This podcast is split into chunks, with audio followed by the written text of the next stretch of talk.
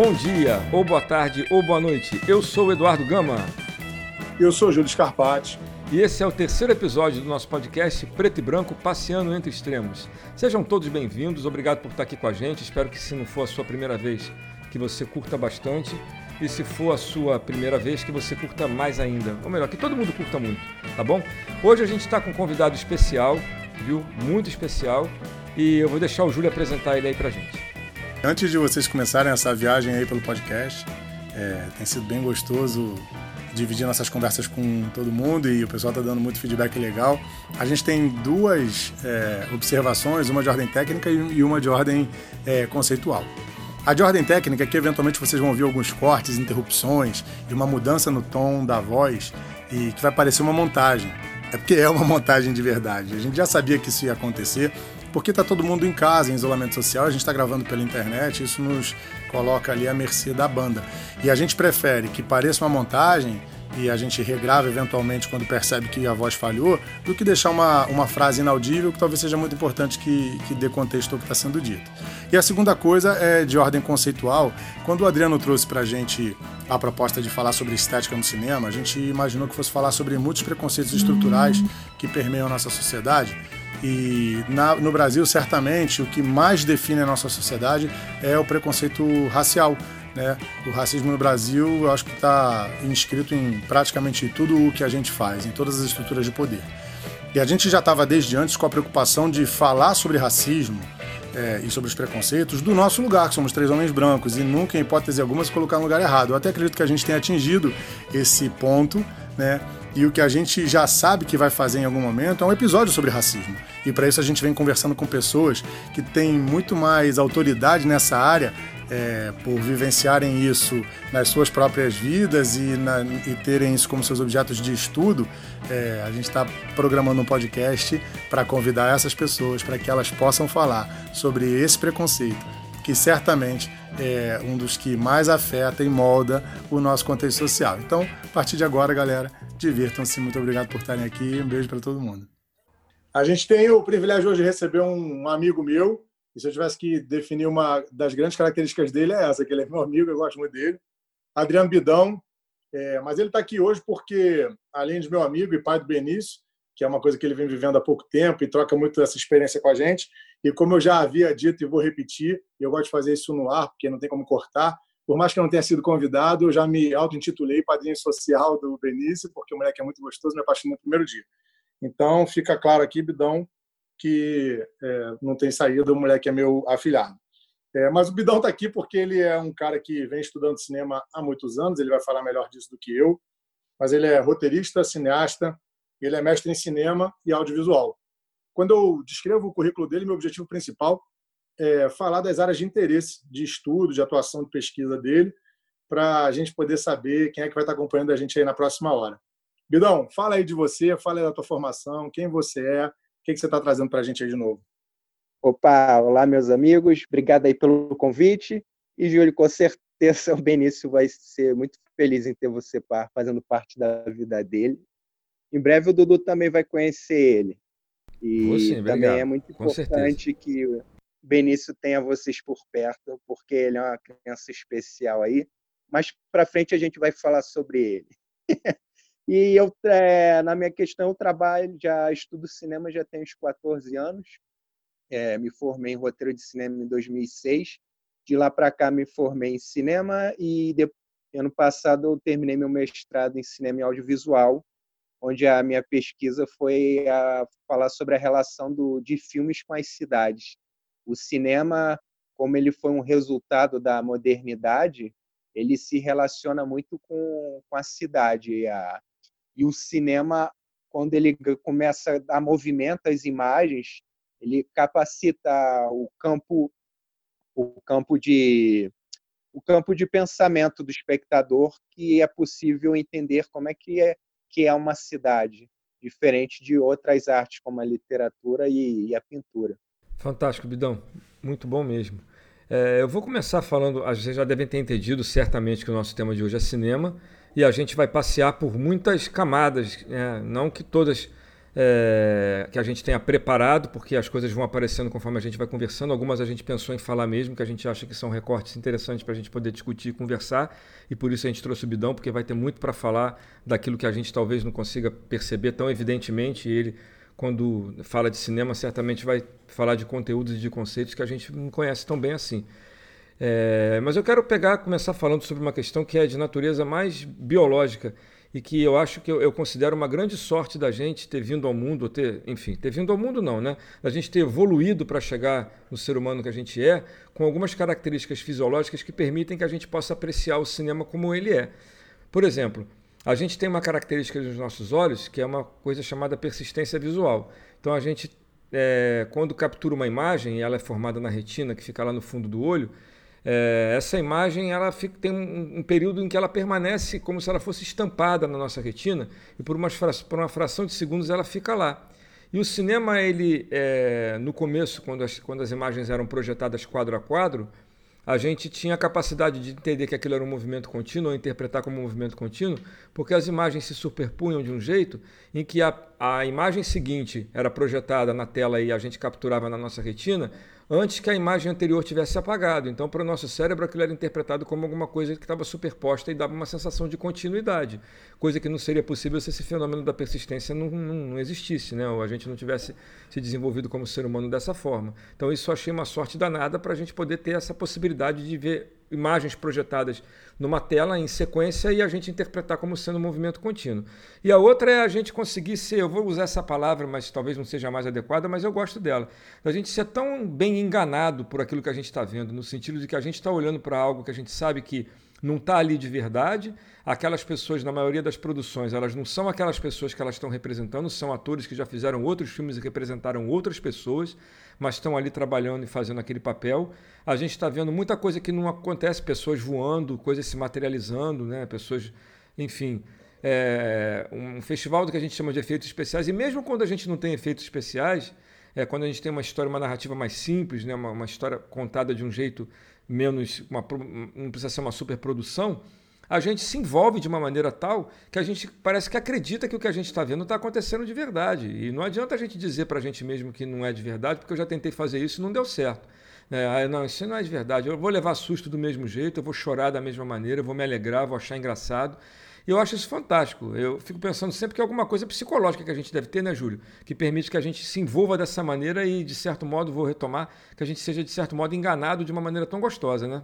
Legal você trazer isso. Eu vou tentar falar bem rapidinho disso para a gente poder voltar para o tema. Eu acredito que isso que você está trazendo já faz, talvez, já dá para a gente uma direção do, do que, que, a gente pode abordar.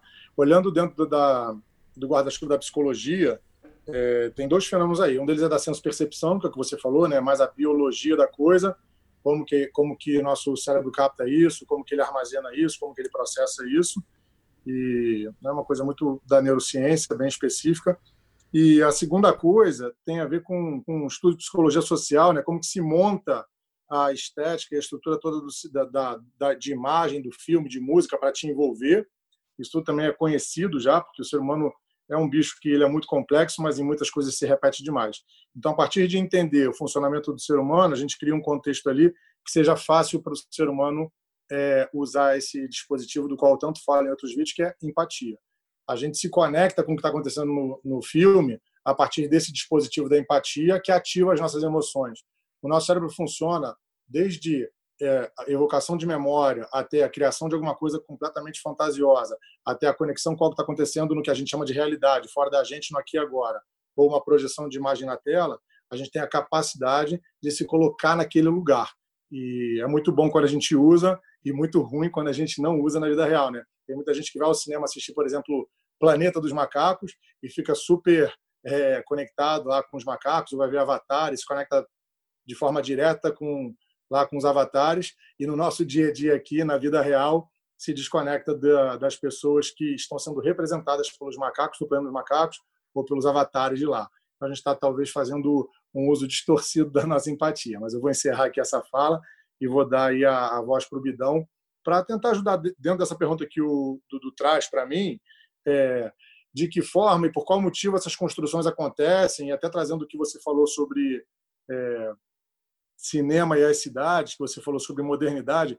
Quando você fala sobre modernidade, eu penso num período histórico, é, mas em um momento eu confundi com contemporaneidade, porque a modernidade ela vai é, mudando conforme o período, né? Uma coisa pode ser moderna dentro de um período histórico e contemporânea em diversos períodos dentro desse período histórico. E talvez cada um desses momentos tenha, tenha uma, uma forma de cativar a empatia do público diferente. Então já te jogo esse monte de perguntas aí. Quando a gente fala de cidade, a gente também está falando de território, de uma construção social e tudo mais que você puder trazer e quiser trazer para a gente dentro desse pequeno início aí que a gente está colocando. Ah, beleza. É assim, é, é um pouco. Eu vou tentar falar breve porque é bem complexo, tá? Porque é o seguinte, a, o cinema a ideia de se falar, contar histórias através de imagens já é bem antiga. É, existem em, na, em, Paris cavernas onde você já vê desenhos, né? É, desenhos para contar histórias. A, as pirâmides do, do Egito é cheia de símbolos, né? E também na, são narrativos. É, e também dizem, é, se tem alguns estudos, algum, a galera que as pessoas que estudam cinema também pensam até que a teoria da, do mito da caverna de Platão já seria uma antecipação do que é o cinema. Que vocês falaram algo que, quando vocês leem a, o mito da caverna, é exatamente isso. Você acredita, são pessoas que estão dentro de uma caverna olhando para uma realidade que sombras e acreditam que ali é pura realidade, né? Então é falar dessa questão do cinema é você pensar em voltar muito atrás do tempo e, e seguindo até os dias de hoje. A gente quando fala em modernidade, a gente pensa na modernidade é, a partir do, é, do século XVIII e início do século XIX, que é onde começa as cidades se transformarem em metrópoles é, o, a industrialização começa a tomar uma forma mais forte e o cinema ele acaba incorporando esses elementos, porque o cinema é uma, como pode dizer, é uma ampliação do que veio a ser a fotografia, né? É uma transformação que era a fotografia, além de outros elementos, porque também o cinema não só é de imagem, também existe a questão do som que também está muito ligado a isso, é, a construção do cinema. Tá? Então, o cinema, na verdade, ele é uma, é uma consequência da modernidade, da vida moderna, né? Só que quando se fala em cinema, existe um marco sobre o cinema que é a partir do, de 1895, que foi quando os irmãos Lumière eles apresentaram para um grande público um filme a, a chegada ao trem da estação. Então, existe esse marco como fosse o início do cinema. Mas antes disso, existiram outras formas de exibição de, de pequenos filmes que não foram dos irmãos Lumière. Então, contar a história do, do cinema ia ser um, um programa inteiro só para falar disso. Então, estou tentando resumir.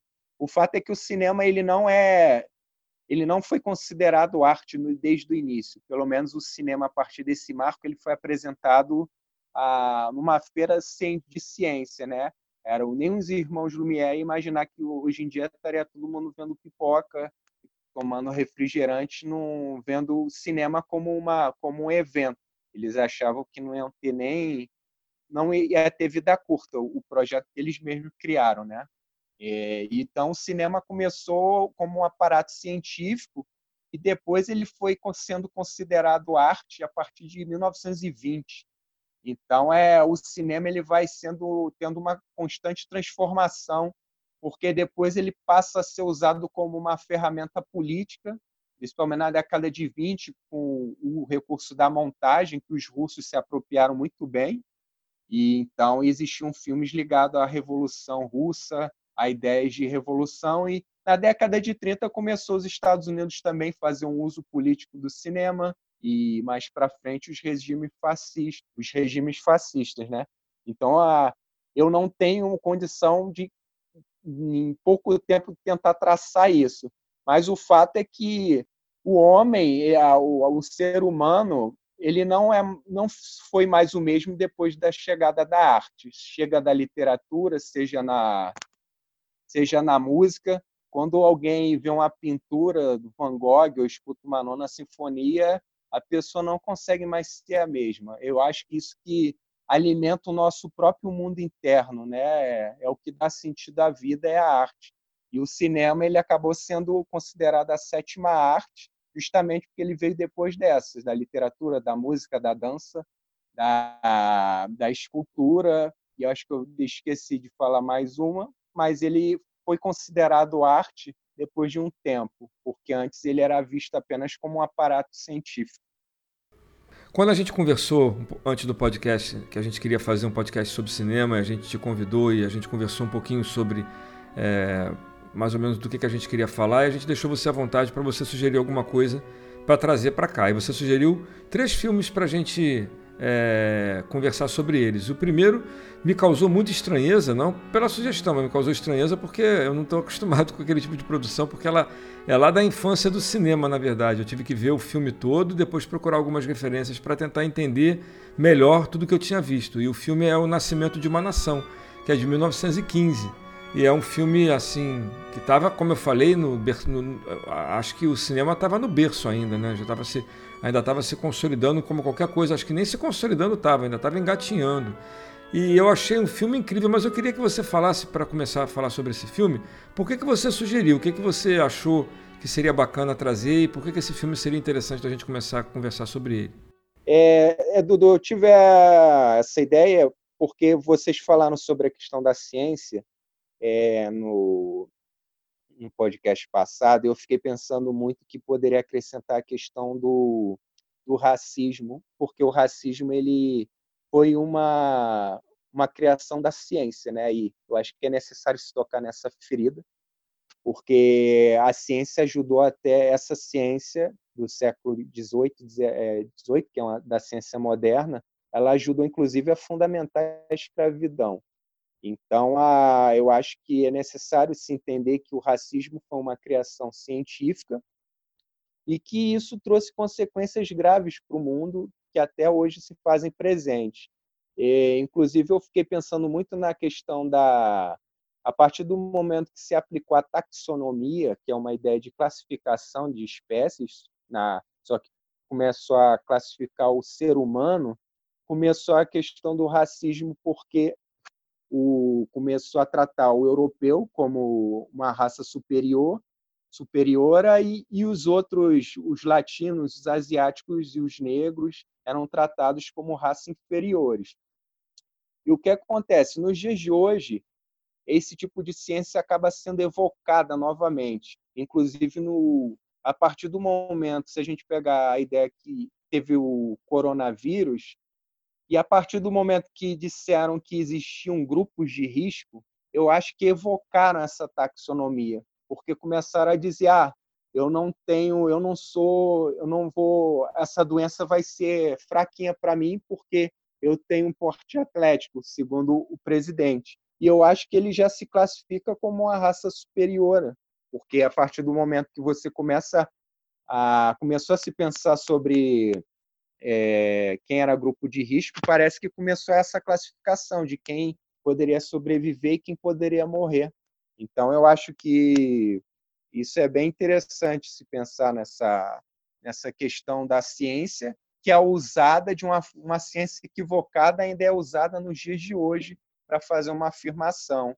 E dentro desse filme, dos filmes que eu selecionei, é possível ver essa consequência em elementos que são apresentados dentro dessas narrativas, né? E o, e o nascimento da nação é um deles. É, quer que eu continue ou você vai fazer outra pergunta?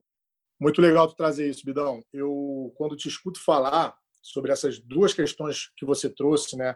O, o uso da ciência, e nesse caso eu vou tratar como o mau uso da ciência, ou até o uso fictício de uma ideia de ciência para justificar aberrações sociais é, e a influência disso no racismo. Tem duas coisas que eu acho que a gente tem que tomar cuidado quando a gente vai falar disso, para a gente poder tratar com as coisas cada uma no seu devido lugar, para não cometer o mesmo erro que esses pseudocientistas cometem. A minha percepção, eu faço parte de um grupo de pesquisa de racismo na PUC, né? É, e quando a gente está trabalhando lá, essa coisa de que a ciência justificou a escravidão e a diferença entre supostas raças dentro da, da espécie humana, é, isso é evocado. E eu lá outro dia defendi essa posição que eu vou trazer agora, quero saber o que vocês acham disso.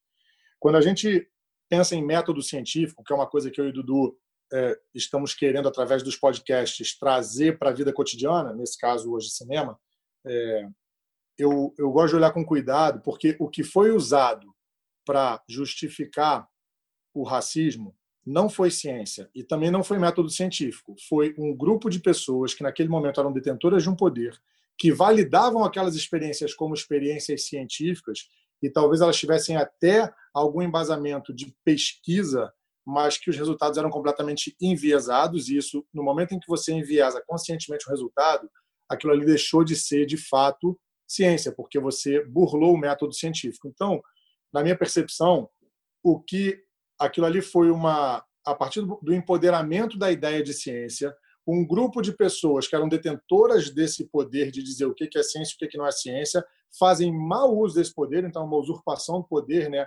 é uma subversão do poder para poder justificar é, outros, é, outros, outras ideologias e né, outras práticas. Então, eu gosto de fazer essa separação porque eu continuo acreditando que a ciência ela é muito positiva quando ela é usada de forma democrática, quando ela é usada de forma direcionada para o bem comum. E naquele caso, e quando ela deixa de ser usada dessa forma, possivelmente ela deixou de ser ciência. Então, só para a gente poder trabalhar isso, pensar, eu quero saber o que vocês acham disso. E com relação à ideia de racismo, é um desafio gigante, né? Três é, homens brancos é, falar sobre racismo. Então, a, eu, eu gostaria de saber de que prisma, de que lugar é, usando os filmes que você trouxe, eles são muito legais realmente. O primeiro filme, eu confesso que eu li um resumo sobre ele, porque eu não tive tempo de assistir, eram três horas e pouco. O Dudu já tinha me dado um briefing do filme, eu entrei lá e li um resumo dele. Os outros dois eu já assistido e sou fã deles e com certeza olho para eles de uma ótica diferente da que você olha. Eu quero conhecer a tua e entender como que vocês acreditam que a gente consegue abordar do nosso lugar um posicionamento de análise desses filmes é, que seja validável também para que a gente talvez não tome lugar de fala que não é nosso. O que vocês pensam sobre isso? É, deixa eu fazer, fazer uma, uma colocação assim e passar para o Bidão. Só porque talvez muita gente não tenha visto o filme, né, ou nem tinha, não tenha nem ouvido falar dele. É, é um filme realmente muito antigo.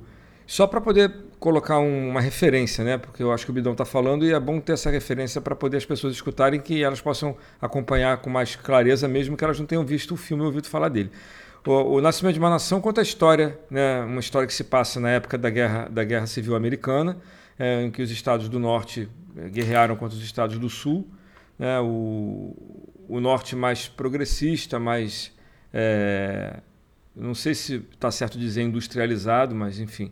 E o Sul ainda muito dependente da colheita e da, da, da, da dos escravos para poder ter o seu modo de produção mantido da maneira como eles achavam que era o melhor. E aí a gente teve essa guerra. Né, estado, os estados do Sul eram um estado escravocrata, né, é, que defendia a escravidão, e os, os, estados do Norte fizeram uma guerra contra os estados do Sul. É, e o filme conta essas, uma parte dessa história pela perspectiva de duas famílias, uma que era do Norte, outra que era do Sul. E só que a narrativa é, é recheada assim de elementos que são muito interessantes de se olhar no contexto histórico. Por exemplo, é, é, o preconceito com os negros ali é, é visível, você não precisa fazer nenhum esforço para perceber que os personagens negros são apresentados de uma forma muito preconceituosa, até, acho que até para os padrões da época, né? eu acho que era. Mas para nós hoje assim é inimaginável você produzir uma obra com, com, aqueles elementos. Por exemplo, muitos dos negros que eram representados no filme eram pessoas brancas pintadas de negro, mas de uma forma caricata. Tá? Não era assim, não era nem se tinham cuidado de fazer parecido, era caricato. Tá? A Ku Klux Klan, por exemplo, ali mostra o nascimento da Ku Klux Klan. Né? A Ku Klux Klan, em 1915, ela era, era uma, um movimento é, segregacionista americano lá que ele era estava proibido por lei. Né?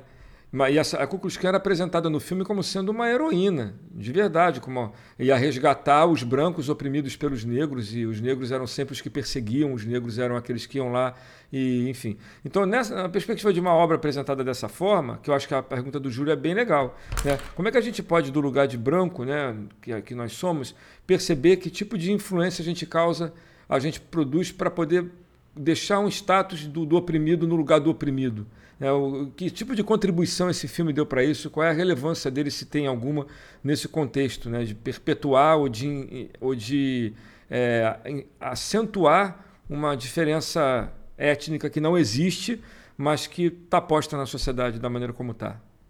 É, é o seguinte também, Dudu e Júlio, sobre a questão do filme, é necessário tentar colocar a importância dele para para o cinema, porque esse filme ele foi um marco do cinema, porque ele foi o um filme geralmente é realmente de três horas, mas é, os recursos técnicos utilizados nesse filme se permitiu criar um, o cinema criar uma linguagem cinematográfica, é, que essa linguagem são convenções que através da, das técnicas, das técnicas poderiam se montar uma narrativa através das imagens. Então, esse filme tem uma grande importância justamente por isso, porque ele é um marco e, a partir desse momento, também Hollywood se consagra como uma potência industrial cinematográfica, que até hoje se mantém no poder, embora não seja a que mais produz filmes, mas ela é uma indústria tão poderosa contra a armamentista.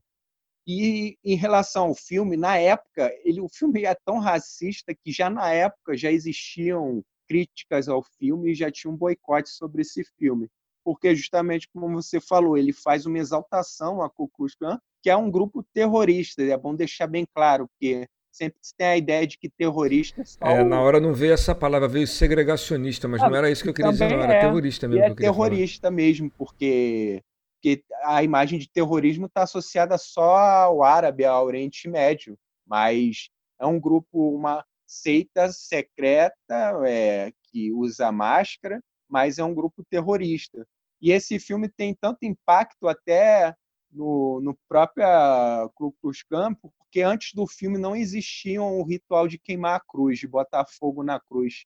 Esse, isso foi criado no filme e por causa disso eles se aproveitaram e começaram a, a esse ritual de botar fogo, né? Então esse filme teve um impacto gigantesco é, em todo Bidão, sentido. É, só uma pergunta, é, desculpa te Sim. interromper, mas já que você está falando disso, é fato que por exemplo, na época do filme, o movimento da Ku Klux Klan ele tinha dado uma, uma, uma regredida, Sim. né? Acho que eles é, de 1800 tavam, e pouco, tavam... ele já, já tinha. E logo em seguida, ao filme, esse movimento cresceu estupidamente, é, inclusive com esses elementos que você está colocando, de elementos que estavam no filme, Sim. que foram que, que, que a Ku Klux Klan se apropriou e passou a incorporar na sua, na sua prática, né? Exatamente. E, e o que, que acontece nesse filme? Ele começou, é, ele começou a criar justamente os estereótipos a ideia do é o, os negros que foram libertados no sul começaram a praticar crimes. Então era necessário que surgisse um grupo que pudesse botar a ordem é, para que a lei fosse aplicada. Então aí surge eles como um herói é, para defender a cidade, defender o sul do, dos Estados Unidos contra o crime, contra o estupro, né?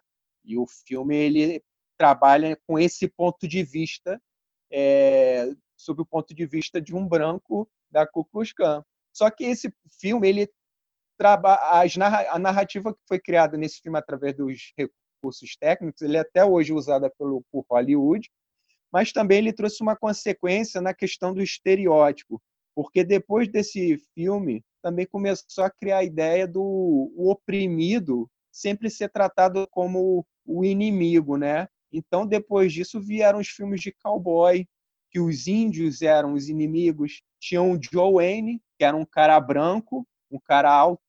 É, também ele tinha uma presença dentro do... É, visualmente, era um cara que tinha um, é, ele era alto, grande, e ele também era um confederado, ele era racista também, era republicano, então ele era tinha um pensamento também de segregacionista, Então ele foi tratado como um herói é, dentro do cinema. E você, se você for atualizando, você vai ver que depois o Clint Eastwood também começa a ser um também um, um, um xerife do asfalto, que os inimigos já passam a ser além dos negros, passam a ser os latinos, passam a ser os asiáticos, Charles Bronson, idem. Então, começou a Hollywood começou a estereotipar a populações que são oprimidas. Isso é isso é, basta você começar a ver os filmes, que é o africano, todo africano é assassino frio que gosta de é, matar os outros a facadas. Então é isso foi dando e como é uma força industrial tão grande, isso vai entrando no nosso inconsciente que a gente vai normatizando, principalmente a gente que é branco. A gente vai comprando essa ideia e vai criando a ideia que realmente os inimigos são é, são os negros, são a, o povo que na verdade é o oprimido, né? E eu acho que por isso que essa ideia do o filme ele é bom ser discutido justamente que até hoje esses elementos no cinema contemporâneo eles podem ser apresentados hoje não com tanta força porque já existe uma resistência muito forte mas ele até a minha adolescência até a fase adulta existiam esses elementos né é, pegar o filme do Rambo que o inimigo é o Vietcong sempre a ideia do, do Oriente o povo oprimido sendo o vilão da história muito legal você trazer isso, Adriano, porque talvez a gente, a partir disso, consiga encontrar um lugar para a gente se posicionar. E aí eu volto lá na pergunta que o Dudu me fez, despretensiosamente, é, e trago informação da psicologia para a gente compreender um pouquinho por qual motivo isso acontece. É, e a empatia. Tem muita gente que acredita que a empatia é quando a gente se identifica. Identificação não é empatia. empatia é quando você consegue se colocar no lugar do outro a despeito de conhecer o outro, a despeito de gostar do outro. Então, o verdadeiro Sim. exercício de empatia seria o oposto do que os filmes propõem. Só que é muito mais fácil, é um caminho muito mais curto, identificação do que empatia. O que eu quero dizer com isso? Quando você estava falando dos primeiros filmes, eu estava lembrando do, dos últimos, né, que são da minha infância. O Rambo, por exemplo, que era um salvador que ia lá para o Vietnã resgatar soldados que estavam sendo torturados e presos, todos em lugar, na chuva e sem comida é, ignorando o fato de quem invadiu, que, de que quem invadiu o Vietnã foram os americanos, né? E assim, e desde então os americanos continuam todos os anos fazendo alguma guerra no mundo, invadindo algum país, sempre com escusas, com, com desculpas esfarrapadas de, de Salvador e, e, de maneira muito escancarada, evidente. Eu acho que aos olhos de qualquer um hoje em dia não dá nem mais para debater isso. Tem um, caráter, um, um viés econômico. Então, quando a gente pega desde a guerra de recessão lá, a, a guerra de, de, de, secessão, não era esse o nome da, da guerra civil? Isso, secessão. Que é, que é retratado no filme. A luta entre Norte e Sul não era a libertação dos escravos, era uma guerra econômica entre dois grupos detentores de poder.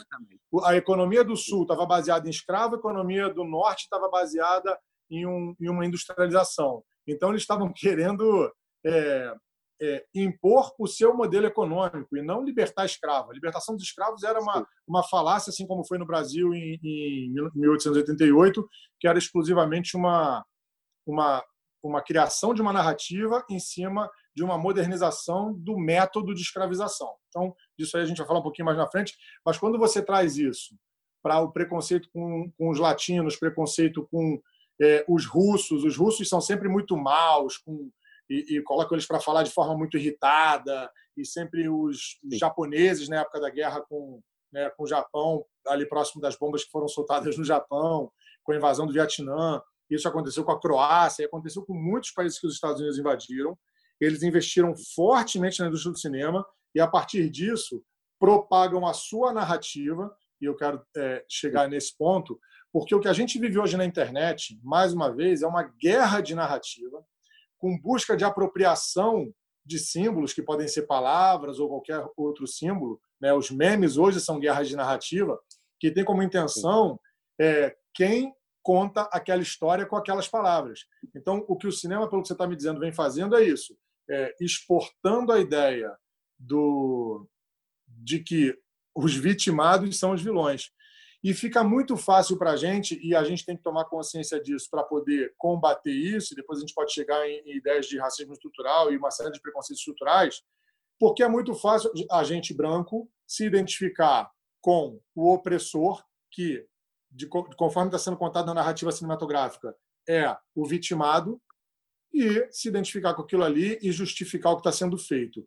Isso, de forma repetida na nossa história, desde o nosso, do início da nossa criação, acaba gerando um desafio para a gente de compreender a profundidade do problema que a gente cria na sociedade quando a gente não para para dar visibilidade voz para esse verdadeiro oprimido e sai de cena, que é o que a gente está buscando aqui, né?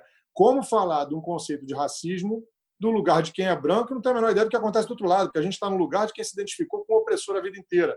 Então, tomar essa consciência é um primeiro passinho, e falta, faltam muitos outros ainda, para que a gente possa contribuir de forma intencional, para contribuir de forma é, compromissada e responsável com a mudança do cenário. Né? Sim. Um, Bidão e Júlio, uma questão que eu fiquei pensando enquanto vocês falavam, é, o Júlio estava falando agora, por último, dessa questão do que é mais fácil, da gente se identificar, do que a gente empatizar. É, a gente sabe que o cinema tem uma linguagem em que nem tudo que você está vendo acontecer na história é explícito, né? Existem as subtramas, os subtextos, aquilo que não está dito, aquilo que é interpretado. Tem uma parte, uma parcela que é da pessoa que assiste e se identifica com uma parte da obra, com a obra inteira, e faz leituras que uma outra pessoa que tem um outro contexto, tem uma outra subjetividade, vai fazer interpretações diferentes. A minha pergunta ou a minha questão é, é existe um limite para o que a gente pode é, colocar projetado numa tela, por exemplo, porque naquele contexto de 1915, né, um filme como esse, com, com algumas questões que talvez naquela época não fossem explícitas, mas para nós hoje elas são, né, de retratar um, um, um, grupo de pessoas de uma maneira que é completamente caricata, preconceituosa, que não tem que fazer muito esforço para perceber isso, né? Mas na época o filme foi lançado, claro que teve protesto contra, mas também teve muita gente que se identificou. Né? O lançamento do filme foi quando aconteceu, tinha gente vestida de Ku Klux Klan para fazer o lançamento do filme. Para a gente ter uma noção. A gente se veste, faz é, cosplay, né? Fizeram um cosplay de 1915 lá de um jeito horrível, né? Mas no nosso contexto era horrível. Eles lá, talvez, não sei o que estavam achando disso, né? Se era porque eram preconceituosos ou não, se não conseguiam perceber aquilo no filme. O que eu quero discutir é o seguinte: pô, a gente poder passar para o próximo filme, que eu acho que é, senão a gente vai ficar preso nesse aqui, embora fosse bom também ficar, porque a conversa está muito boa. É, tem um limite para o que a gente pode mostrar, mesmo quando é, não é explícito, mas o implícito não é difícil de acessar. Né? Qual é a barreira que a gente tem que colocar como limite? Né? Onde que a gente chega num ponto que a gente diz assim, isso não é, isso não é aceitável. Né? A arte permite tudo? Mais ou menos a pergunta vai por aí mesmo. Né? A arte pode tudo, permite tudo, já que ela tem esse elemento de interpretação. Né? O autor pode dizer que é você que está vendo, mas não está aí de verdade? Eu acho essa pergunta é, é, é, assim, é complexa, mas eu, eu gosto de poder discutir isso. Não, eu fico pensando é o seguinte, porque por mais que a gente esteja falando que lá em 1915 tem, hoje em dia é algo gritante, mas se a gente pensar bem, por exemplo, vou, não é cinema, mas eu às vezes agora está reprisando os Trapalhões no canal Viva. E eu olho aquilo e falo, caramba, isso não cabe mais. E era algo que eu aceitava quando era criança. Era tem piadas machistas, homofóbicas, racistas. Então, eu acho que tudo vai dependendo da mudança do mundo, da, da do que está acontecendo no seu contexto. Eu acho que não é aceitável à medida que você começa a ferir pessoas, né? É, e, e eu acho que hoje em dia tem uma está tendo uma força muito maior, ainda mais por causa das mídias sociais, embora tenha sempre tido uma resistência, mas hoje em dia a rede social ganha uma força maior. Mas eu acho que o principal, a arte, o intuito da arte é perturbar, assim, outras questões, assim, ela é trazer reflexão. Mas eu acho que é, eu acho que o uso da, da arte como uma propagação para você oprimir, eu já nem considero arte. Eu acho que houve o lançamento do filme, porque naquele período poderia ter sido entendido como algo normal.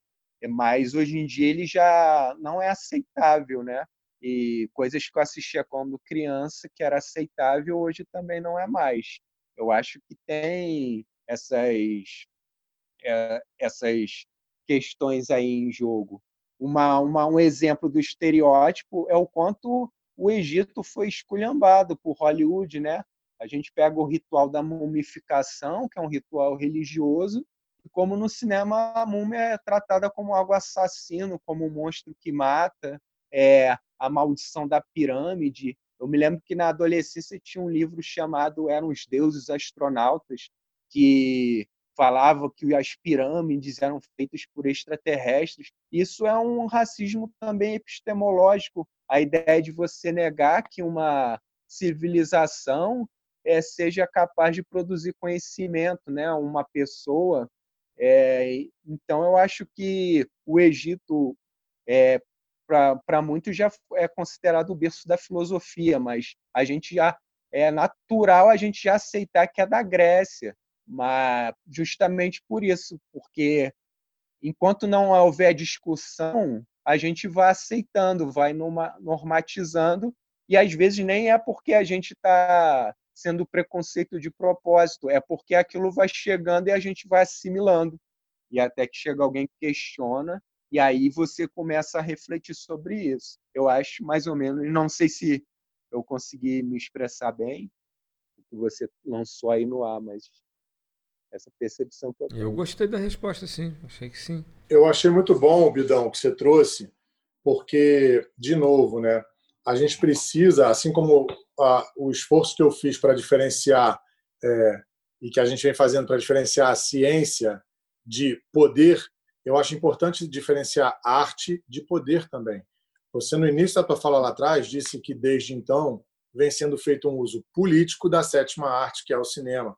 Esse uso político já foi feito muito antes disso, né? quando Michelangelo, em 1501, sei lá, pintou a Capela Sistina, eles estavam pegando um dos grandes nomes da, da, da arte e direcionando a arte dele para um lugar. Existem várias teorias da, da conspiração que dizem que o Michelangelo, naquele momento, faz muitas denúncias nas pinturas dele da Capela Sistina de, de, como ele enxergava os atos bíblicos. E um dos grandes, que inclusive eu sou fã desse, é a pintura lá da criação de Adão, onde Deus supostamente está criando Adão e eles não se tocam. Adão está deitado numa pedra de forma mais lânguida e Deus está dentro de uma de um grande véu, supostamente com a Eva atrás dele, alguns anjos ao redor dele, e um neurocientista em mil, eu acho que 1992, quando visita a Cabala Sistina, olha para aquele manto que está ali ao redor de Deus e vê nitidamente a forma de um cérebro. Quando ele fala disso, 500 anos depois do Michelangelo ter pintado,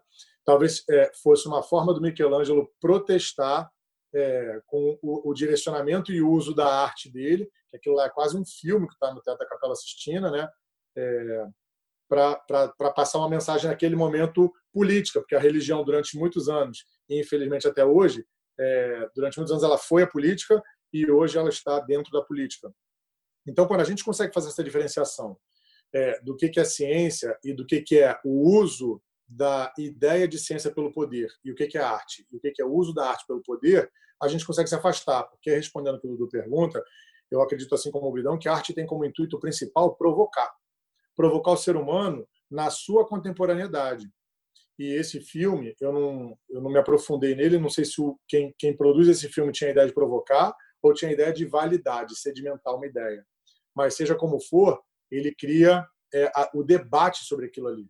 E o que eu acho interessante é que a gente olhe para trás e veja que naquela época, como o Dudu cita, tinham pessoas vestidas de Klux Klan, que naquela época é aceitável, e aí eu faço uma diferença entre a, a ciência é, que validou ou não a escravidão ou outras aberrações que o humano é, promoveu ao longo da sua história, é, como o mau uso dos animais em experiências, essas coisas, é, e a legalidade. O que eu acho que é muito grave um ser humano, e a gente tem que questionar isso o tempo inteiro, é que durante muitos anos foi legal a escravidão. Né? E outras formas de penas de morte, coisas que, estão, que, que sustentaram, estruturaram as ideias machistas com as, contra as quais o feminismo luta até hoje. Era legal que uma mulher tivesse que pedir ao seu marido uma autorização no passaporte para poder viajar. Era legal que a mulher não votasse. Era legal uma série de coisas. Então, eu acho que o maior paradoxo é de legalidade versus é, o, o, contexto social do que da ciência ou da arte, porque a ciência e a arte podem estar sendo mal usadas e, e por um grupo de poder que, inclusive, legisla sobre isso e, e permite que isso seja implantado de forma aceitável. O que a gente tem que olhar para o dia de hoje, e a gente estava falando disso com um certo deboche sobre outros assuntos antes de começar, é que, do mesmo jeito que pessoas iam vestidas de Ku Klux Klan na época do filme, isso acontece com outros símbolos hoje ainda e também. E é isso que a gente tem que questionar. O que que hoje simboliza ir para o cinema vestido de Klux Klan? Porque acontece, a gente está vendo, né, estamos gravando hoje, ontem morreu um, um, João na Cidade de Deus, e há dois dias atrás um outro João, baleados pela polícia. A única coisa que essas duas crianças tinham em comum era a cor da pele deles. Eu posso citar outro N infinito número de casos relacionados a esse, e a gente trata isso de forma aceitável. E quase que justifica, a gente não óbvio, mas muita gente justifica perguntando, mas ele era isso, mas ele era aquilo, mas ele era o outro? E relativiza a vítima numa numa numa evidente, num evidente ato de violência do Estado contra um cidadão. Bidão, o outro filme que você sugeriu para a gente assistir foi o 300, que eu acho que é um filme já mais, bem, bem mais conhecido, né? Muita gente que gosta é, desse tipo de, de, narrativa, que é uma narrativa heróica, né? aquela história de é, superação de um grupo de pessoas que contra um inimigo gigantesco e aquele grupo que tem habilidades especiais e que vai conseguir é, superar a sua dificuldade. Quer dizer, isso é uma leitura que eu estou fazendo. Mas, na verdade, para quem não viu 300, só para lembrar, 300 conta a história de, uma, de, de, de guerreiros de uma cidade chamada Esparta, na Grécia, que estava para ser invadida pelos persas e eles vão, por questões lá da história, eu não vou dar spoiler, embora o filme seja antigo, já tem mais de 10 anos, né? Mas eu não vou dar spoiler, não vou contar não. Mas só vou dizer que é, eles tiveram que dar um jeito de tentar impedir a invasão. O, o, rei deles lá, que era o Leônidas, teve que dar um jeito para poder impedir a invasão por questões legais de, internas à cidade. E, e, eu achei interessante nesse filme algumas questões. Por exemplo, só tem uma personagem feminina o filme inteiro. O filme faz basicamente uma ode é, ao guerreiro, uma ode à preparação para a luta, uma ode, uma hipervalorização da guerra, de verdade, né? De, de, como é que é importante você se doar por uma causa e nesse caso como é que é importante você morrer na batalha, como é que é legítimo você morrer na batalha, como é que é honroso você morrer na batalha defendendo a sua cidade. E, e, todo o conjunto de valores que permeia isso. É, isso é mais importante do que a família, isso é mais importante do que os filhos, isso é mais importante do que tudo. É, então tem uma questão de valor ali. A questão da mulher, a única personagem que, feminina que tem no filme é uma, é uma personagem forte. É, personagem que eu digo aparece até outras mulheres, mas que tem um papel no filme definido. Só tem uma personagem só, que é a esposa do Leônidas. O invasor é mostrado como um deus, é um cara grande e tal. Né? Eu fiquei assim, eu tentei ficar buscando elementos que pudessem ser para além da leitura mais superficial. O que, que, você, que, que você acha desse filme, o, o Bidão? Por que, que ele é interessante para você sugerir para nós? A questão que eu trouxe o filme 300 é em relação à questão da eugenia, que também a gente volta a falar sobre a ciência, um conceito trazido pelo Francis Galton, que é a ideia de você melhorar a qualidade da sociedade é, através de seres humanos perfeitos, né? Que não tem um... No começo do filme, né, Bidão? Eles jogam pelo penhasco as crianças que nascem com qualquer tipo de de o que eles consideram uma avaria, né? Qualquer tipo Já, de má, má, má, formação que eles julgam que seja ruim, eles isso. jogam pelo penhasco, né? Já é uma prática de eugenia. Na verdade, a cidade Esparta existiu e realmente eles, eles eram uma sociedade preparada para a guerra, a educação dele era feita para a guerra. Tem até uma curiosidade nesse caso, porque o nazismo se aproveitou dessa ideologia espartana para criar o modelo mesmo da raça ariana. É, foi baseado nessa, nesse modelo espartano. E Getúlio Vargas ele implantou a educação física nos colégios justamente porque ele também se simpatizava com essa ideia de uma sociedade preparada pela guerra, né? É, e também no início do século XX, o Brasil comprou essa ideia de eugenia. Escritores como Monteiro Lobato compravam a ideia que o Brasil tinha que ser embranquecido. Então, com isso, é, começou a ter uma espécie de limpeza étnica.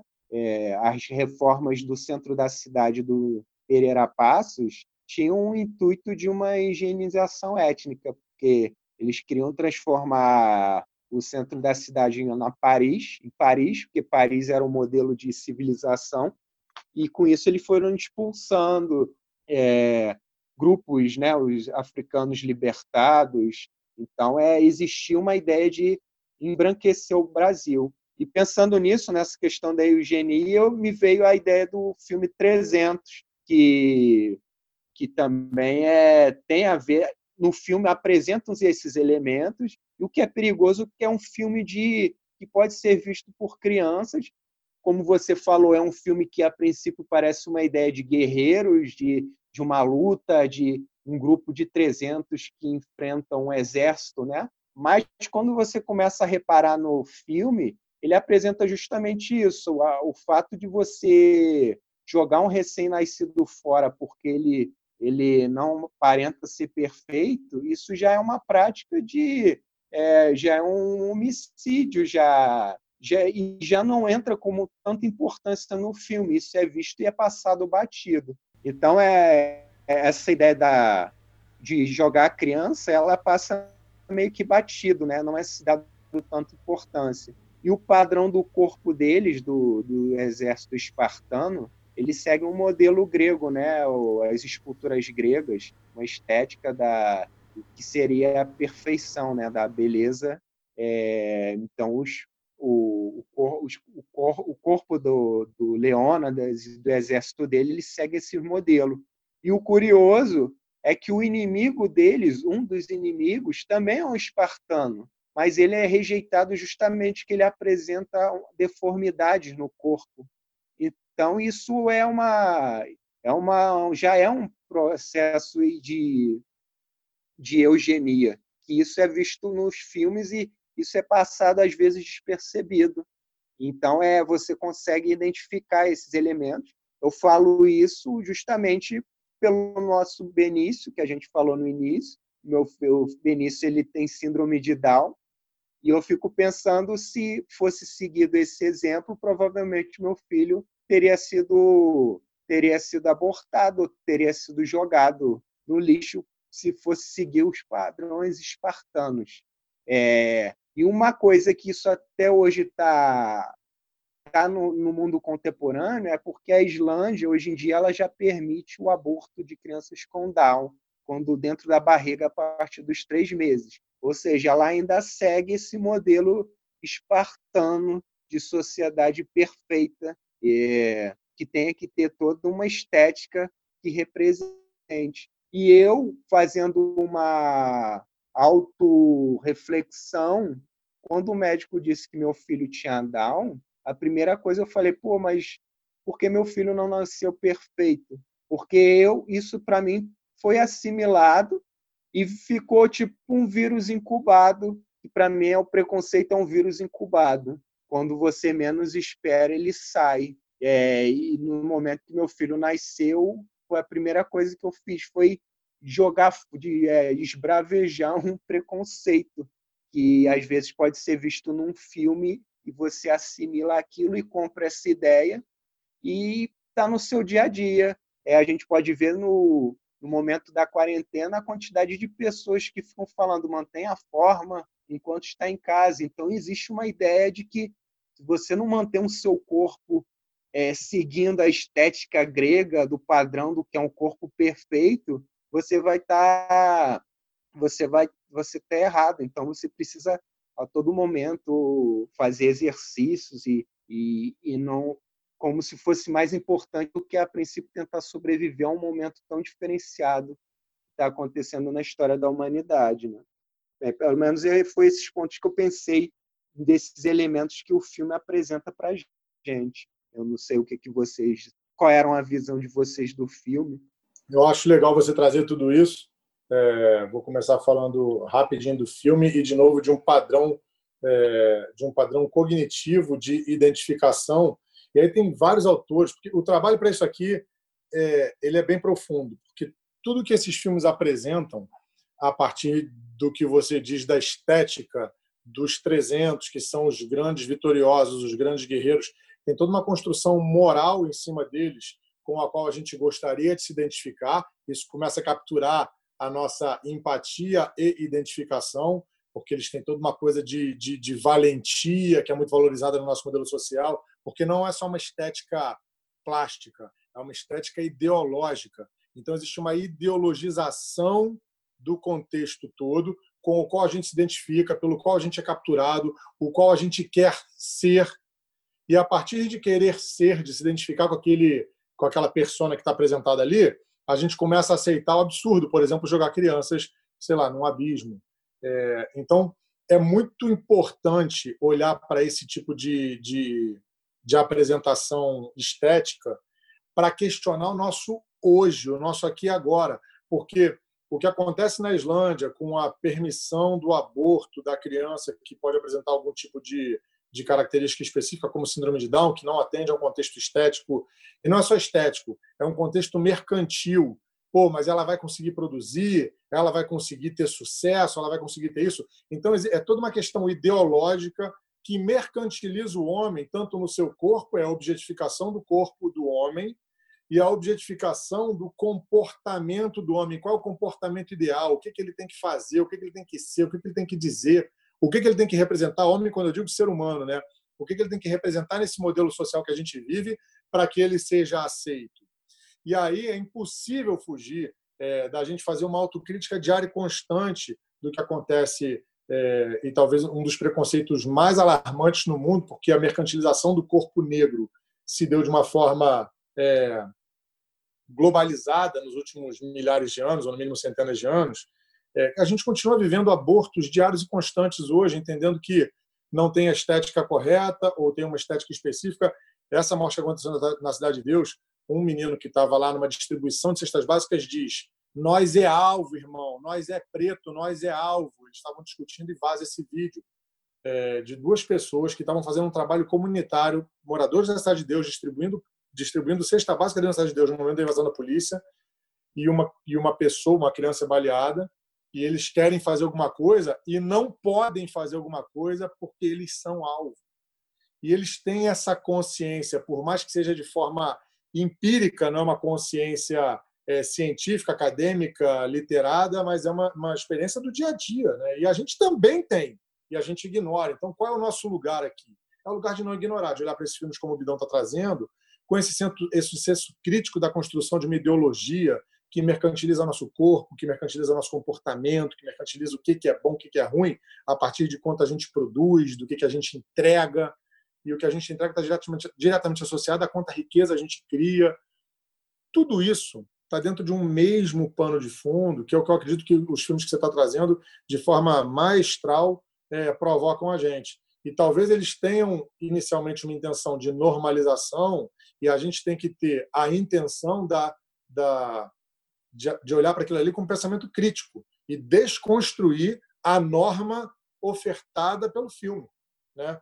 Eu olho para isso. E aí, falando de você ter trazido experiência pessoal, cara, eu te agradeço muito aí a, a tua exposição, porque quando a gente fala, quando você revela o teu preconceito é, na, na tua experiência pessoal mais íntima, é quando a gente começa a entender a profundidade do problema. E é muito importante que a gente faça isso.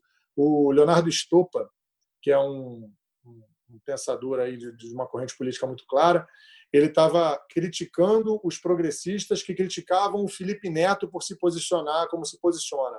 Ele diz, cara, peraí, deixa o Felipe Neto falar. O garoto se tocou, o garoto é rico, ele não precisava estar falando isso, ele está comprando um barulho que ele poderia estar ignorando. Como todos nós ignoramos, Felipe Neto é homem branco, hétero, rico ele poderia estar ignorando isso e ele está se tocando. Então, deixa o garoto falar e vamos trazer ele para o nosso time. É importante que a gente vá tomando consciência e vá entregando intencionalmente, de forma direcionada, colocando a nossa palavra, a nossa energia e o nosso próprio corpo a serviço da desconstrução dessa ideologia que está permeando e atravessando a gente há milhares de anos. Eu fico também assim, bastante comovido com, com o que o Bidão falou porque eu acho que o primeiro passo para a gente trazer à luz essa invisibilização e naturalização daquilo que não é natural e que a gente às vezes não enxerga, porque, como vocês estão falando e muito bem, nós é, passamos a, a, a enxergar essa, esse processo de esconder por trás de uma tinta questões que são muito caras a todos nós, mas que é, tornam como se aquela realidade não existisse, ou como se aquela realidade é, fosse natural. Né? Então, as pessoas são representadas da mesma forma, as pessoas são tratadas nas, nas obras da mesma maneira. É, as pessoas que eu digo, determinados grupos, né, que a gente chama de grupos minoritários, e quando eu falo minoritário, não é porque eles são pouca quantidade, minoritário porque eles têm verdadeiramente menos oportunidades sociais do que os grupos que não são minoritários. Né? E eu acho que quando a gente reconhece esse preconceito na gente, e a gente pode reconhecer com compaixão por nós mesmos, porque na verdade é, é, é um preconceito estrutural né, que, que vive na nossa sociedade, em todas as linguagens que são colocadas nela, para manter esse status da maneira como ele está, porque serve um propósito também. Mas trazer a luz é o primeiro passo para a gente poder combater, porque a gente não vai nunca combater, ou nunca vai criticar, ou nunca vai tentar se colocar em outro lugar frente a uma situação, uma realidade que a gente desconhece. Então, eu fico, sou muito grato pelo Bidão ter trazido isso, porque eu acho que é um exercício diário de todos nós, de prestar atenção é, não só no, no, no centro do, da nossa conversa hoje, que é no cinema, mas principalmente nas nossas práticas, nas nossas conversas. Prestar atenção em como é que a gente às vezes naturaliza aquilo que não é natural, aquilo que não é, é que não está posto no mundo. Foi posto no mundo por, por grupos de pessoas que se servem dessas construções de realidade em seu próprio benefício e, e às custas do sofrimento de muitos outros. Né? E falando disso um pouco também, você trouxe o, o Tropa de Elite como sugestão é. também. Não estou pulando para o Tropa de Elite direto, não, tá, Bidão? A gente pode continuar um pouquinho mais no 300 se quiser. Mas é é que se conecta tão bem com o que a gente vê no Tropa de Elite que eu achei que valia a pena fazer esse comentário Sim. também. Né? Sim, é só uma questão também, uma curiosidade. É o seguinte: a questão desse modelo de raça ariana criada pelo nazismo, né? Porque lembrando que o nazismo ele não inventou nada, a perseguição aos judeus não foi coisa do Hitler, a ideia de eugenia também não foi coisa do Hitler, os Estados Unidos já faziam isso na década de 20 com negros e mulheres. É, então ele foi o regime que pegou tudo e transformou num modelo padrão, né? Inclusive essa ideia do mito da raça ariana pura. E esse feito do, da raça ariana é tão impactante que um dia teve uma matéria, não sei qual era o jornal, que dizia assim: ah, a criança apresentada como raça ariana pelos nazistas, na verdade, era judia. Aí um professor de história que eu acompanhava no Facebook, ele falou a seguinte indagação.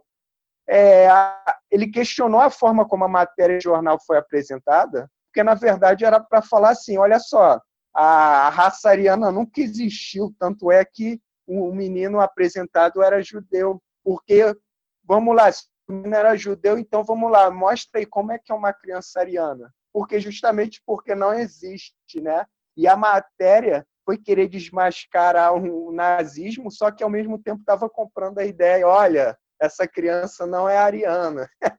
Era como se existisse uma criança ariana, mas na verdade é, todo mundo foi enganado, mas na verdade o cara conseguiu criar uma ideia que não existia e que até hoje, numa notícia de jornal, estava impregnado essa ideia de, de que ah, era uma fraude, algo que era já era do, do, conhecimento de todo mundo que o, a raça ariana não existia. Né? Fazendo só um adendo muito pequeno, né, que são três informações sobre isso que você está trazendo no final uma, duas delas sobre o Brasil. Né? O Brasil foi o último país a, a abolir a escravidão, e eu estou trazendo isso só para a gente entender como está próximo da gente é, o problema.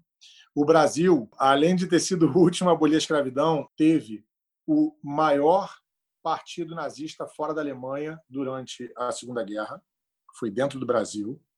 E aí uma coisa da psicologia e da boa ciência já está mais do que comprovado que não existe raça.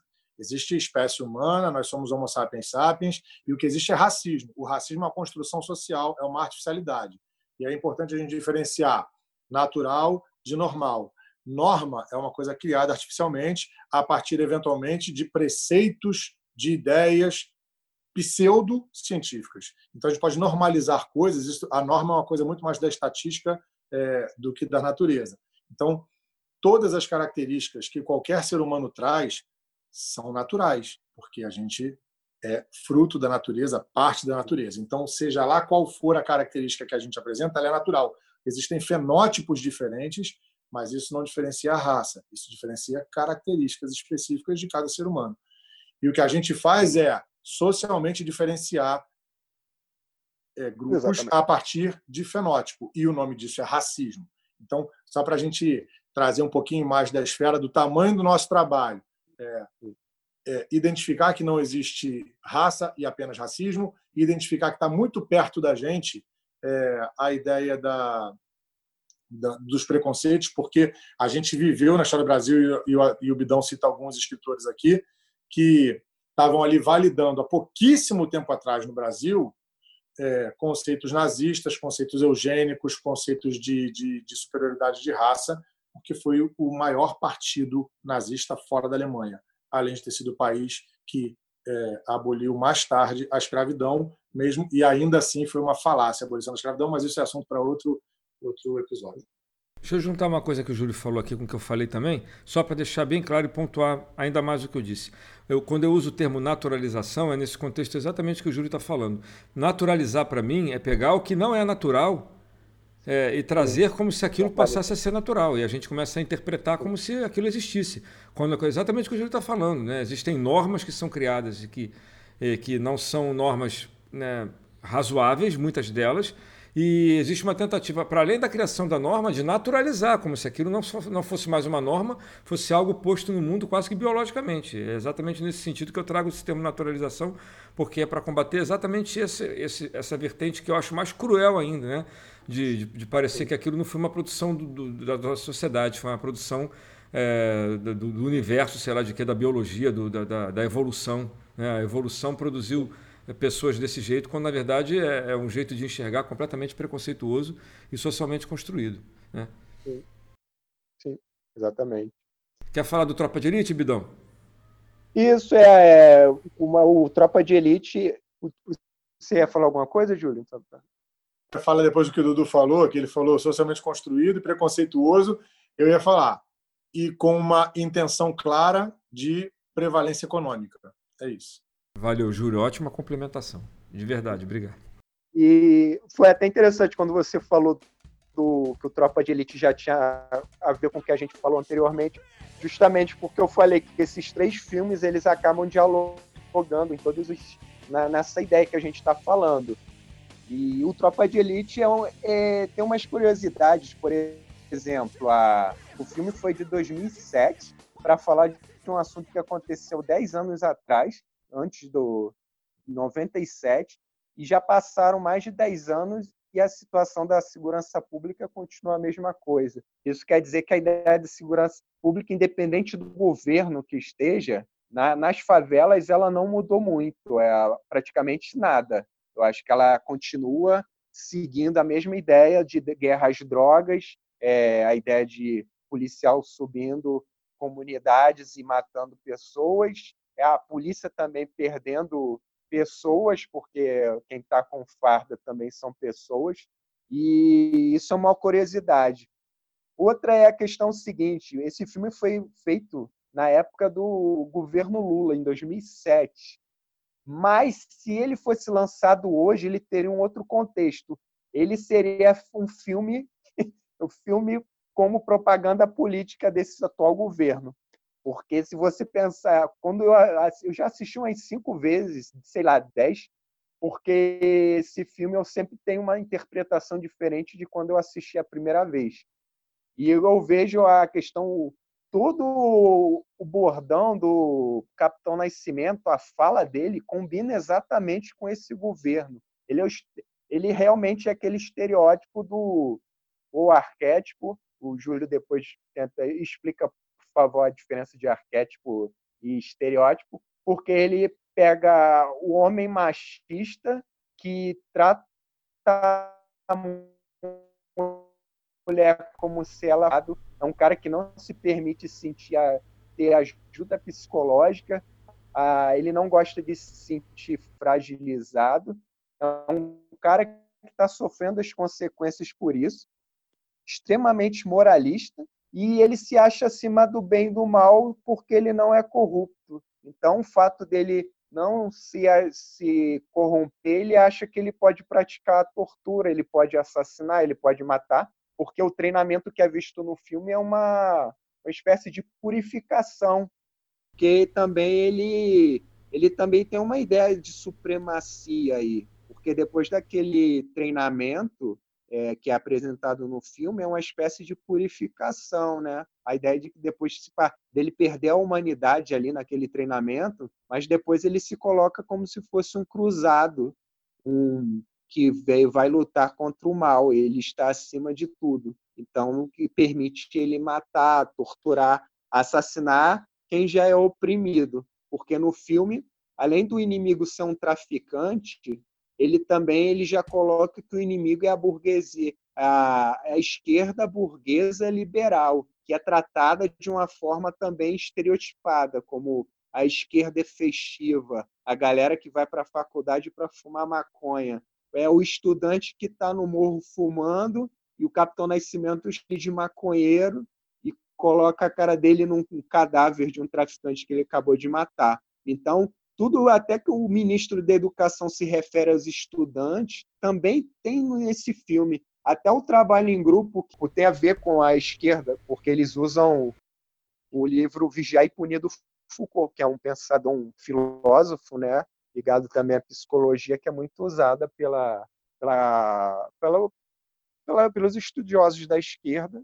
e é um livro também muito atual. Então, esse filme ele ele embarca nessa ideia do estereótipo, né, do, do oprimido como inimigo, e também estereotipa a ideia do, da esquerda, tratando a esquerda como se fosse uma esquerda festiva, uma esquerda que, que usa drogas e é hipócrita, que não faz protesto quando um policial morre, mas fica com pena do traficante. E, e o, o que aconteceu muito com a ideia do diretor, do Padilha, é, porque ele escolheu uma narrativa onde o, um agente do Estado é um herói. Então, por isso que teve o fenômeno do Capitão Nascimento se tornar um herói, né? É, isso no cinema brasileiro não teve. Geralmente era o ponto de vista seria é sempre da do oprimido. Se for pensar no Cidade de Deus, que é um filme que veio antes, que é de 2002, o ponto de vista era do Buscapé, que era um morador da Cidade de Deus. E até então no cinema brasileiro não existia esse ponto de vista do policial. E eu acho que outra coisa que ele deixa de que ele é preocupante porque ele está o tempo todo dizendo que o Estado é corrompido, o Estado não presta, que a única solução é ir para a guerra. Só que ele não dá solução de como muda. Então, quando você escuta a galera falando que política não presta, todo político é a mesma coisa, é o momento que surge um cara das sombras se colocando como outsider da política, prometendo que vai acabar com tudo isso que está aí. É, então esse é um filme que deve ser, embora ele seja de 2007, ele é um filme que até hoje tem um impacto. Tem uma galera crítica do cinema que diz que o Capitão Nascimento abriu o caminho para o que viria a ser o Bolsonaro. E se você for pensar, o diálogo dos filmes, o, o pensamento dos personagens, todos dialogam exatamente com o que o governo fala. Então é esse filme ele ele daqui a 20 anos ele vai ser pensado novamente, vai ser tratado e só que o que eu acho é que a questão da segurança pública é, independente se foi governo do Lula ou do Bolsonaro, continua a mesma forma, o mesmo modus operandi. Então, é, é por isso que eu também achei interessante falar sobre o Tropa e, e ver o quanto ele dialoga com esses dois filmes e quanto e, o, e sobre o assunto, né, que é a ideia da, da questão da superioridade, do racismo, do, do estereótipo, né? Interessante você fazer toda essa análise. E aí vou, vou pegar a provocação que você me trouxe, né, de diferenciar é, arquétipo de, de estereótipo. estereótipo. E, e é interessante porque nesses filmes no, e no, nosso contexto contemporâneo é até difícil diferenciar. Para fazer uma diferenciação bem básica, estereótipo seria quase que uma caricatura de um comportamento e arquétipo seria uma coisa uh, um pouco mais anterior, alguma coisa assim, um espírito de época de, de personas. E a gente está vivendo hoje e o que a gente está vivendo hoje é quase que uma fusão, né? Arquétipo e estereótipo estão no aqui e agora encarnados numa pessoa só, porque os estereótipos que seriam né, a ideia do guerreiro, sei lá, a ideia da mãe é um grande estereótipo, é, desculpa, é um grande arquétipo, e os estereótipos seriam aqueles comportamentos do maconheiro, do tatatá, que são coisas mais, mais é, superficiais e mais ligadas ao comportamento. Só que isso, lamentavelmente, está tá praticamente fundido e, pior, aceito como algo, é, algo viável no nosso contexto social. E quando você traz a ideia do filme, do, do Tropa de Elite, ele é quase um prenúncio, né? Em 2007, falando de 97, mas revelando 2020. E aí, quando a gente pensa nessas, nessas longas jornadas é, de, de conflitos sociais, ou de desinvestimento, ou de chagas sociais que a gente vive no Brasil, eu lembro de uma frase do Darcy Ribeiro, que foi, se eu não me engano, ele foi vice-governador do Rio de Janeiro na época do Brizola, que também é um cara que foi muito é, mal falado, mas tinha um projeto de educação maravilhoso. E o Darcy Ribeiro falava: é, a crise da educação no Brasil não é uma crise, é um projeto. A crise de segurança pública no Brasil não é uma crise, é um projeto. A crise de saúde no Brasil não é uma crise, é um projeto. São todos projetos, porque se você tem um problema que é tem causa conhecida, estratégias de atuação, boas estratégias de atuação para lidar com esse problema conhecidas, dinheiro disponível, porém não investido para lidar com esse problema, e, e você nada faz, isso não é uma crise, isso não é um problema, isso é uma estratégia, é um deixa acontecer. O que a gente está vivendo hoje é isso. Né? Outro dia eu fiz uma brincadeira num grupo de WhatsApp que compartilharam um vídeo, um quadro do Porta dos Fundos, super engraçado, que é uma senhora que faz um monte de. Né, de ela está no momento de quarentena e ela fica usando um monte de questões do nosso dia a dia para fazer um deboche mesmo com uma série de coisas da política e de outros costumes da, da, da nossa vida. E aí, o que me chama a atenção, eu falei lá, né? E aí eu faço lá no, no grupo de WhatsApp uma diferença entre sátira e paródia, que é algo parecido, né? Eu não sei se o que aquele vídeo está é, tá fazendo é uma sátira da realidade ou se a realidade é uma paródia do vídeo, né? A sátira da realidade seria um deboche da realidade.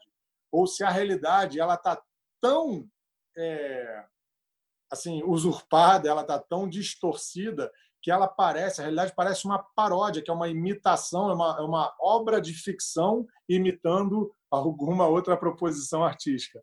E eu faço essa, essa correlação entre a provocação que você fez entre arquétipo e estereótipo e uma, e uma coisa que está mais no nosso dia a dia, no jornalismo e no humor, que é entre sátira e paródia. Né? A realidade está tão deturpada que a gente já poderia confundi-la, e eu volto no cinema também, né? O que, que é a vida que me dá arte ou é a arte que me dá vida? Está difícil, cada vez mais difícil de conseguir diferenciar isso, de pelo menos definir quem está imitando quem. Bidão, o papo está incrível, Oi. mas a gente precisa fazer nossas considerações finais aqui da, da nossa conversa. Né? Você quer dizer alguma coisa aí para a gente finalizar o papo?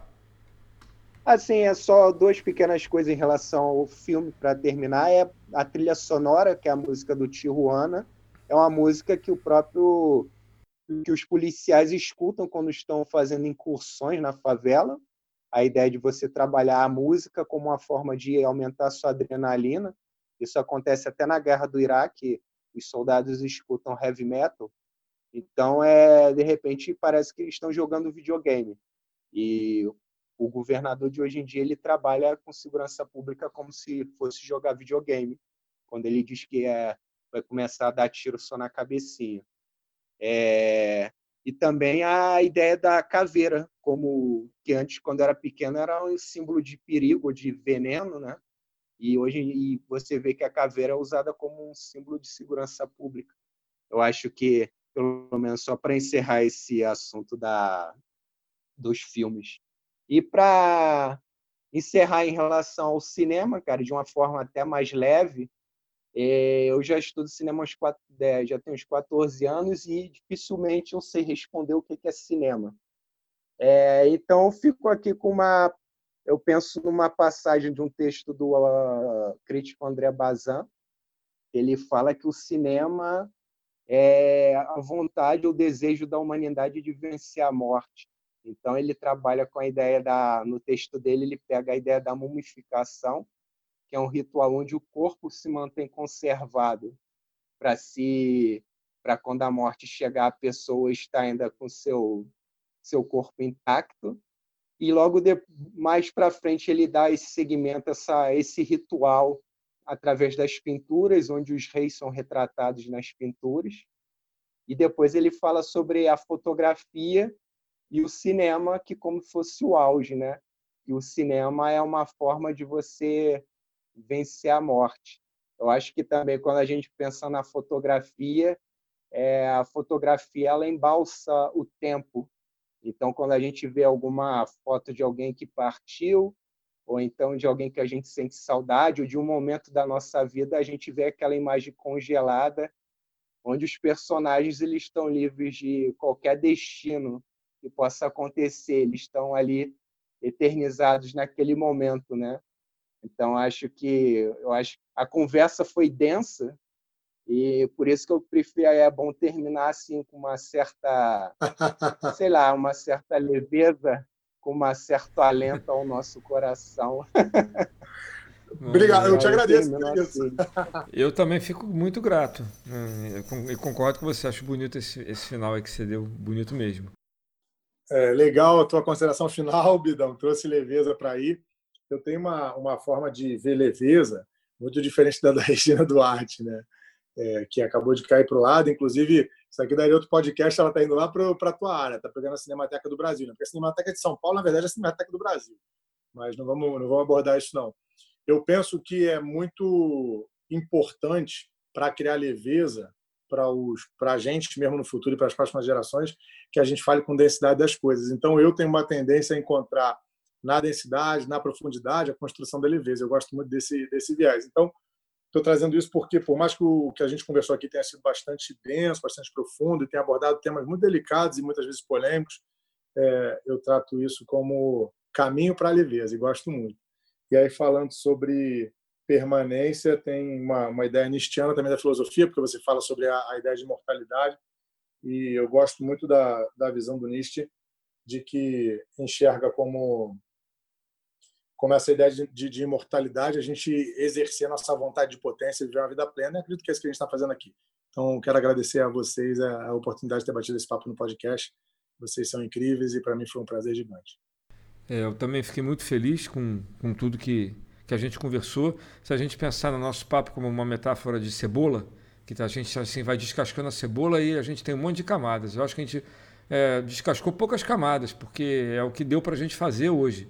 E acho que foi muito bacana. E eu acho que o que é legal na nossa conversa é que ela possa ser motivadora para a gente poder descascar ainda mais camadas é, em outras conversas, com outros amigos, em outras situações, em outros contextos, porque o que a gente falou para cinema não serve só para cinema. Né? Acho que é alguma coisa que tem a ver com, com a gente estar tá no mundo, né? com essa imanência que, que precisa desse engajamento que a gente começa na reflexão. Né? Então, quero também agradecer muito a presença do Bidão por conta disso. E agora a gente vai para o nosso momento cultural. Momento cultural, a gente vai dar uma dica de alguma coisa que a gente acha interessante para para você curtir aí quando você quiser e eu espero que você possa dar um feedback para a gente se você achou bacana ou não, tá? Mas de todo modo, a minha dica é a seguinte: tem um podcast muito bacana que eu gosto que é chamado Lado B do Rio. É só você colocar no seu agregador lá Lado B do Rio, que você vai encontrar. É um podcast que sai toda sexta-feira. É um grupo de, vou chamar de jovens, né? Porque é todo mundo mais novo que eu, então é um grupo de jovens que são jovens engajados politicamente, com um pensamento social muito afinado com aquilo que eu penso também que seria bacana para a nossa sociedade, com uma crítica muito bem construída e que eu acho que você vai gostar de acompanhar. Não vou dar mais spoiler, não. Vai lá escutar um episódio, que qualquer episódio que você escutar, sempre tem um convidado muito, é uma pessoa relevante, que, que vale a pena escutar. E o que os, os rapazes falam no podcast também é, é um conteúdo muito bom de, de. É um conteúdo que ensina muito e que faz a gente refletir bastante. Essa é a minha dica. Quem quer dar dica agora? Júlio ou Bidão? Pode tirar para o ímpar aí. Eu posso dar uma dica seguindo a linha do nosso, do nosso podcast de hoje, que é cinema, e falando sobre uma série de, de questões sociais que, para mim, são fonte de construção de leveza. Tem um filme, que na verdade é um documentário, que se chama Menino 23, que conta um pouco da história da, da construção social aqui no Brasil. É bem contemporâneo, eventualmente espantoso, mas esse espanto descortina a realidade. Eu acredito que a gente vive de forma mais plena quando a gente está se relacionando com as coisas como elas são. Então, minha dica é Menino 23, um, um para mim, um clássico aí do, do, dos documentários brasileiros e traz muita informação de uma forma super bem construída é, e, e, transformadora. Para mim foi muito transformador esse, esse, documentário. Vai lá, Bidão, sua vez. É, da minha dica, eu vou aproveitar também o tema que a gente abordou para indicar um documentário alemão, acho que está disponível no YouTube. É a Arquitetura da Destruição.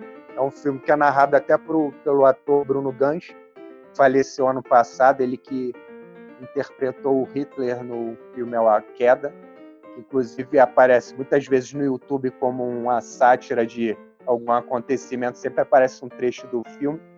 Então, a arquitetura da destruição ele fala justamente sobre isso, sobre como os nazistas começaram a assimilar a ideia de o que, que era arte, o que, que era cultura, o que, que era beleza, e como isso começou a fazer parte da política dele, que entra na questão da, da eugenia, da questão do preconceito e do racismo. Essa é uma dica, pelo menos, que eu acho que vai ajudar até a entender mais os três filmes que a gente falou. Show, Bidão. Obrigado aí pela dica. E a gente está chegando no finalzinho agora. Vamos nos despedir, deixando aí o que a gente quiser falar para dar um tchau para a galera e deixar o nosso contato aqui. Júlio? Bom, sempre um prazer. Esse é o terceiro de muitos, com certeza, porque o projeto está super empolgante. E, bom, quem quiser me encontrar é arroba Júlio Scarpati no Instagram e Júlio Scarpati no Facebook. É, e mandem feedbacks, porque isso aqui é abertura para diálogo, abertura para debate. Eu tenho insistido numa, num trocadilho. Ou a gente debate agora, ou a gente se debate para sempre. Estou aberto, vamos embora.